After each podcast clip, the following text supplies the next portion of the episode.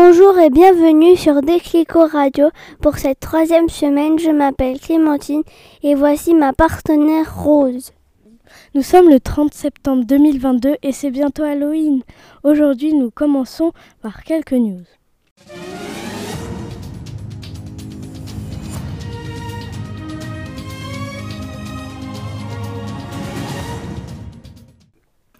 Bonjour à tous. Aujourd'hui, nous allons parler du nouveau roi d'Angleterre, Charles III.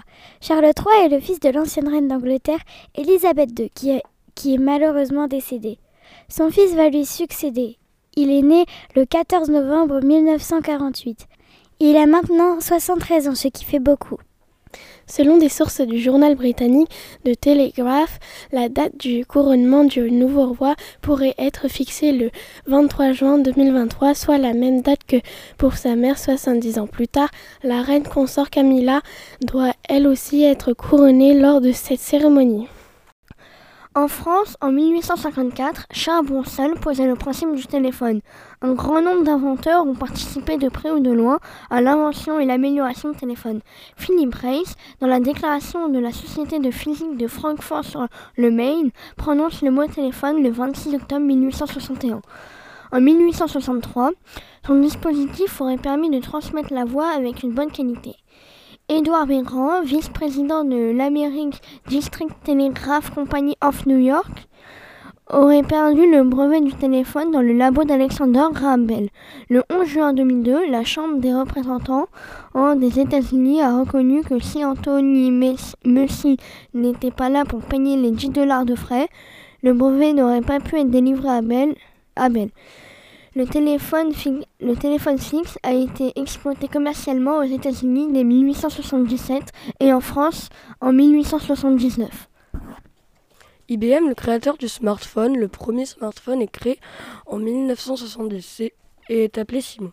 Le smartphone est aussi appelé en français le téléphone intelligent. Le téléphone a connu quelques améliorations depuis son invention de fixe. Il est passé à téléphone mobile, puis tactile et intelligent. Aujourd'hui, les téléphones les plus vendus dans le monde sont les smartphones comme l'iPhone. Ils possèdent un écran et peuvent se connecter à Internet.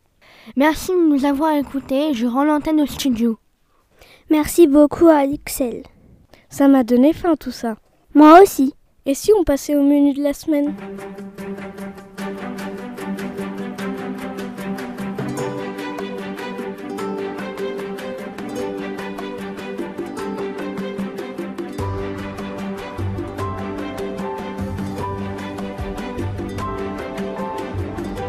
Bonjour à tous, nous allons vous présenter le menu de cette semaine. Pour lundi, nous aurons des rayettes, puis un filet de poulet d'andouille avec du riz et des brocolis. Pour mardi, on aura des cordons bleus, frites et un yaourt aromatisé. Jeudi, repas végétarien avec roque fromage et velouté de poireaux. Et en dessert, un brownie. Et pour le vendredi, on mange du thon au parmesan, fusilli, tomates au four, fromage à la coupe. Nous vous remercions de nous avoir écoutés et nous vous souhaitons un bon appétit. Hum, ça a l'air trop bon. Et maintenant, on passe à la météo. Bonjour à tous. Le lundi 3 octobre, il y aura des nuages, mais aussi quelques éclaircies, et il fera environ 11 degrés le matin. Rafale à 10 km heure. L'après-midi est éclairci avec quelques passages nuageux. Il fera environ dans les 18 degrés. Rafale à 10 km heure. Le soir est un ciel à moitié nuageux. Il fera environ 14 degrés. Et pour finir, dans la nuit, le ciel sera à moitié nuageux. Il fera 11 degrés. Pour mardi 4 octobre, l'état du ciel restera changeant. Les, les températures vont varier entre 10 et 19 degrés au cours de la journée. Le mercredi, le vent ira à 15 km/h et il fera de 11 à 22 degrés. Pour jeudi 6 octobre, il fera 11 degrés le matin et 21 degrés l'après-midi. Pas si mal pour la sortie. Le vendredi, le vent ira à 15 km/h et il fera de 11 à 20 degrés. Samedi et dimanche, seront des jours pluvieux. Samedi, les températures seront entre 15 et 20 degrés et dimanche entre 11 et 21 degrés. Merci de nous avoir écoutés. Le studio, c'est à vous. Cool, il y aura un peu de soleil. Pour une fois qu'il y en a. Et tu entends ce bruit? Oui, on dirait le son des pages qui tournent. Allons voir ça en littérature.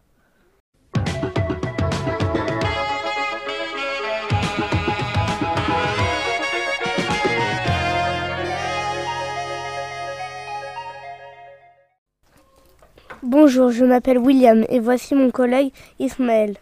Nous allons vous présenter une BD qui s'appelle Les Chevaliers du Ciel, Tanguy et la Verdure. Les créateurs sont Jean-Michel Charlier, scénariste, et Albert Uderzo, dessinateur. Les héros sont Michael Tanguy et Ernest Laverdure. Ce sont des militaires de l'armée de l'air. Ils sont pilotes de chasse. Dans cette BD, les deux amis enquêtent sur le docteur Rochette, qui est un scientifique spécialiste des, des biotechnologies et fait des expérimentations interdites. Il pense que le docteur travaille pour une organisation criminelle qui met des, plans, des implants dans la tête des gens pour leur faire commettre des actes terroristes et gagner de l'argent. Ils sont persuadés qu'il sait pourquoi des pilotes de chasse deviennent fous au point d'attaquer des civils. Dans la BD, nous pouvons voir 8 Mirage 2000, un Piper Cub qui est un avion à hélice. Les deux amis vont mener l'enquête et sont prêts à résoudre le problème en servant des deux cobayes. Merci de nous avoir écoutés et nous vous conseillons ce livre que nous avons bien aimé. Merci les garçons. Tellement c'était bien, j'ai failli m'endormir. Bon, soyons sérieux. Passons à l'interview de Monsieur Saboya.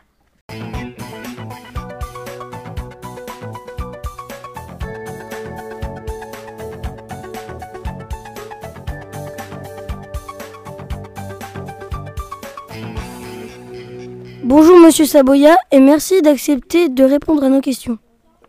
Qu'allez-vous faire cette année pour les CM2 euh, alors Naël, c'est une très bonne question. Cette année pour les CM2, il y a plusieurs projets qui sont, euh, qui sont prévus, d'ailleurs qui sont en cours. Ce projet de radio, mais on a également un projet d'élevage de fourmis qui est en cours. J'ai eu l'autorisation de Madame Achour.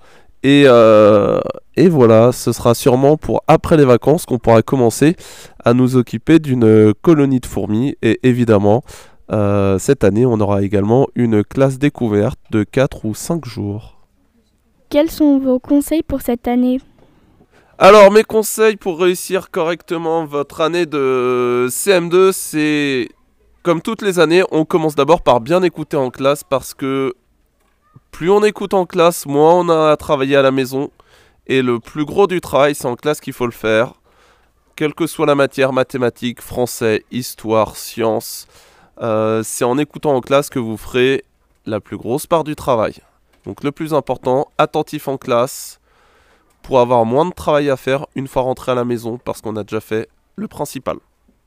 Quel métier voulez-vous faire plus jeune? Alors, quand j'étais plus jeune, je voulais faire, j'imagine, comme euh, beaucoup d'enfants, pompiers ou policiers. Mais euh, un petit peu plus tard, en grandissant, j'ai voulu travailler dans la chimie. Et quand j'ai commencé à faire des études de chimie, je me suis rendu compte que je détestais ça. Donc finalement, je suis parti pour travailler dans la physique et l'électronique, tous les petits appareils électriques. Et au bout d'un moment, ça, j'en avais marre aussi. Donc j'ai fini par devenir professeur. Et c'est comme ça que je suis arrivé ici. Pourrons-nous continu pourrons-nous continuer à faire des évaluations sur les ordinateurs? Alors les évaluations sur les ordinateurs, euh, on va en faire d'autres dans l'année. Il faut juste que euh, ce soit utile euh, de faire ces évaluations. Voilà. Si c'est des évaluations très simples avec que du QCM ou alors des évaluations de calcul mental, oui. Mais on ne fera pas toutes les évaluations sur ordinateur. Il en faut forcément sur papier. Mais voilà, au cours de l'année, on en fera d'autres sur les ordinateurs. À quel âge avez-vous été prof? Alors avant d'être professeur, j'ai travaillé pendant environ 5 ans euh, dans l'informatique. Donc si mes calculs sont justes, j'ai dû, euh, j'ai dû devenir professeur autour de 29 ans. Voilà, entre 29... Voilà, j'ai fêté mes 30 ans le jour de ma première année de professeur. Quelle a été votre première école? Alors j'ai eu de la chance, cette année c'est ma cinquième année en tant que professeur et c'est ma cinquième année à Sainte-Jeanne d'Arc. J'ai toujours été dans cette école pour l'instant. Merci pour toutes vos réponses, monsieur Saboya, et bonne journée. Merci à vous pour ces questions. C'était très intéressant de faire cette interview avec vous. Et je crois qu'on rend l'antenne au studio. Tu sais, moi j'adore l'histoire. Et si on passait directement à l'histoire? Passons-leur l'antenne.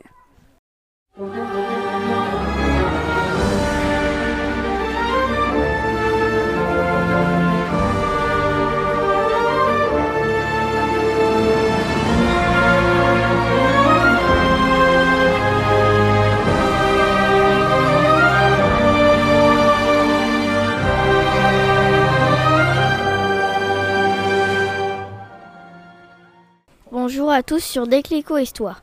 Thomas Alexandre Dumas dit le général Dumas est un général de la Révolution française, né le 25 mars 1762 à Haïti et mort le 26 février 1806 à Villiers-Cotterêts. Il est le premier général de l'armée française ayant des origines afro-caribéennes. Il est le père de l'écrivain Alexandre Dumas. Thomas Alexandre Dumas est le fils aîné d'un noble normand, Alexandre-Antoine David de la Pailletterie. Le père de Thomas Alexandre Dumas partit à Saint-Domingue et prit pour femme une esclave noire nommée Marie Dumas. Faussement déclarée morte vers 1772, en réalité deux documents signés en 1786 et en 1801 par le futur général Dumas prouvent qu'il savait sa mère vivante jusqu'en 1786. Avant de retourner en France vers 1774, son père vend ses quatre enfants en tant qu'esclave mais Thomas Alexandre Dumas est vendu à Réméré, c'est-à-dire avec possibilité de rachat. Il sera ainsi racheté par son père et deviendra et reviendra auprès de lui sous le, pseudonyme de Thomas Rétoré.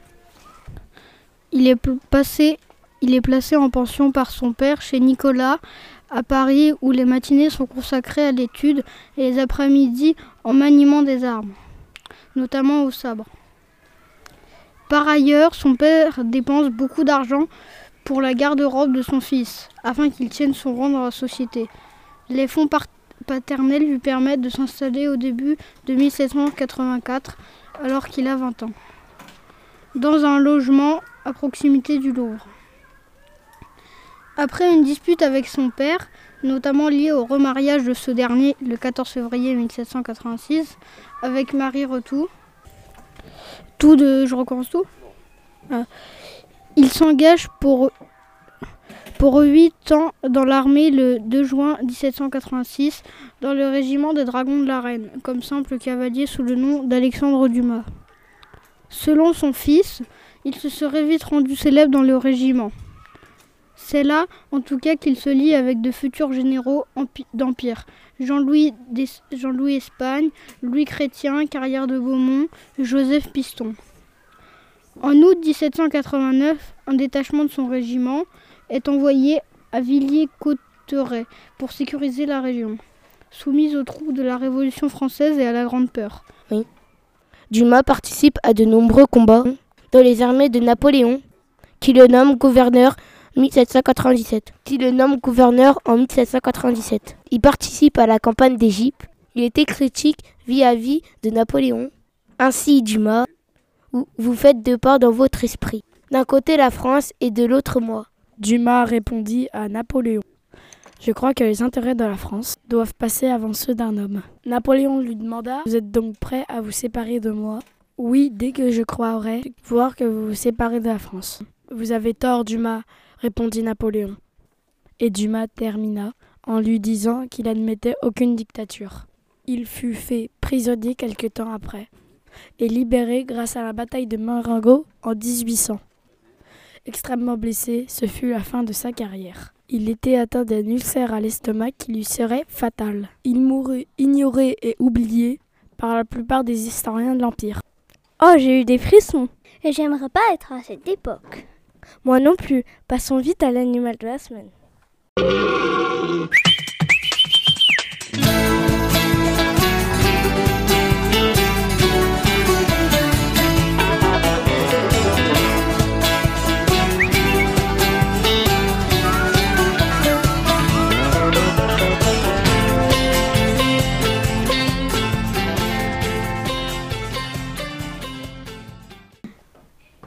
Bonjour, je m'appelle Axel et aujourd'hui je vais vous présenter l'animal de la semaine avec les camarades de mon groupe, l'hippopotame. Je vous laisse parler. Bonjour, les lieux de vie des hippopotames sont dans la savane ou dans les zones de forêt. Il leur faut un habitat qui présente suffisamment d'eau pour qu'ils puissent s'immerger et de l'herbe à proximité. Les hippopotames mangent des végétaux. Ils broutent des plantes dans l'eau et sur la terre. Autrefois, les hippopotames étaient largement répandus. Les hippopotames occupent des habitats variés prairies, roselières, rivières, lacs, marais. Les deux conditions nécessaires à leur installation sont la présence d'un point d'eau assez profond pour pouvoir s'immerger totalement et des prairies à proximité. Ces animaux évitent les courants rapides, ils préfèrent les eaux calmes et lentes. Les groupes de femelles choisissent les zones humides avec des pentes douces et au fond ferme et au, un fond ferme permettant aux maîtres de se reposer en étant par, partiellement immergés af, afin que leurs petits puissent téter sans avoir à nager dans toute l'Afrique subsaharienne. Aujourd'hui, l'espèce de subsiste plus que dans 38 pays dont la population fragmentée et en déclin.